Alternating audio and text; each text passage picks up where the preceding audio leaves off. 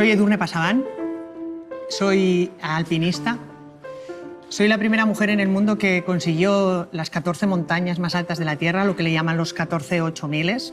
Al principio fui miembro de muchas expediciones, luego lideré yo mis propias expediciones. Pero no nos engañéis, o no nos engañamos. La vida no es así de fácil. Hay momentos buenos y hay momentos no tan buenos. En el año 2004 yo tuve la gran oportunidad de ser miembro de una expedición muy importante, a una montaña que creo que es, hoy en día, después de haber hecho los 14 8000, la más difícil del mundo, el K2. En aquel año 2004 yo había hecho seis montañas de 8000 metros, pero el K2 no entraba dentro de mis planes. ¿Por qué no? Porque yo había leído que era la montaña más difícil del mundo. Yo había leído que la gente que iba allí, de cuatro personas que llegaban a la cumbre, solamente bajaban con vida tres al campamento base. Pero cuando te dicen que puedes tomar parte de una expedición tan buena, es una gran oportunidad. Estoy segura que todos tenemos un K2 en nuestra vida. Y enfrente a montañas como el K2 podemos coger dos roles. Un rol es el rol de víctimas. ¿Y cómo somos las víctimas? Somos personas, y me meto dentro del saco, que decimos, joder, no, ¿cómo voy a ir al K2? Pero si mira, si todo el mundo que va al K2 eh, tiene problemas. Y encima con aquella gente que eran tan buenos alpinistas, ¿cómo voy a ir con estos? O podemos coger otro rol, el de protagonistas, y el de decir, ¿por qué no? Voy a intentarlo. Voy a entrenar más que los años eh, anteriores, pero yo voy al K2 porque esto es una oportunidad. Por eso creo que frente a nuestros K2 tenemos que tener ese rol de protagonistas. Os decía, aquella expedición no fue fácil, yo de aquella expedición volví con congelaciones y, eh, mm, consecuencia de aquel descenso, a mí me amputaron dos dedos en los pies. Yo tenía 31 años y me empecé a plantear muchas cosas y muchas preguntas. Me preguntaba, Edurne, ¿qué estás haciendo con tu vida?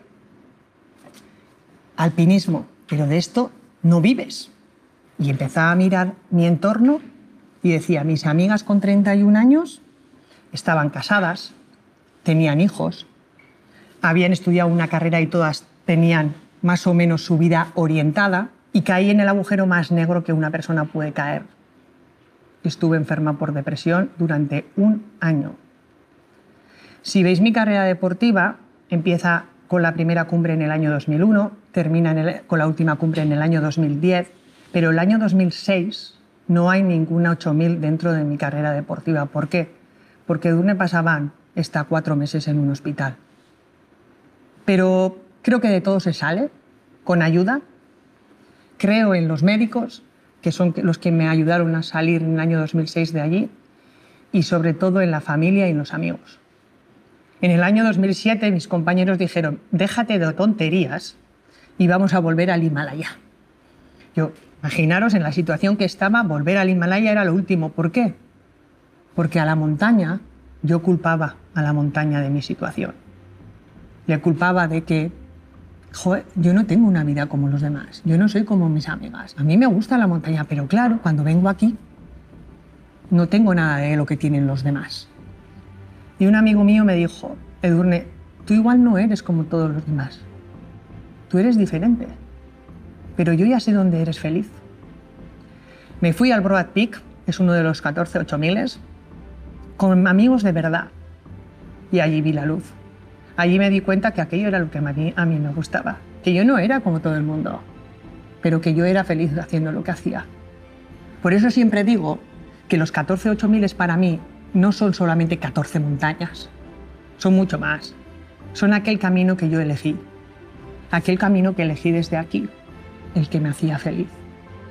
He escrito yo mi libro de vida y he elegido yo cada capítulo de ese libro. Y creo que eso es lo más grande que puede pasar a una persona.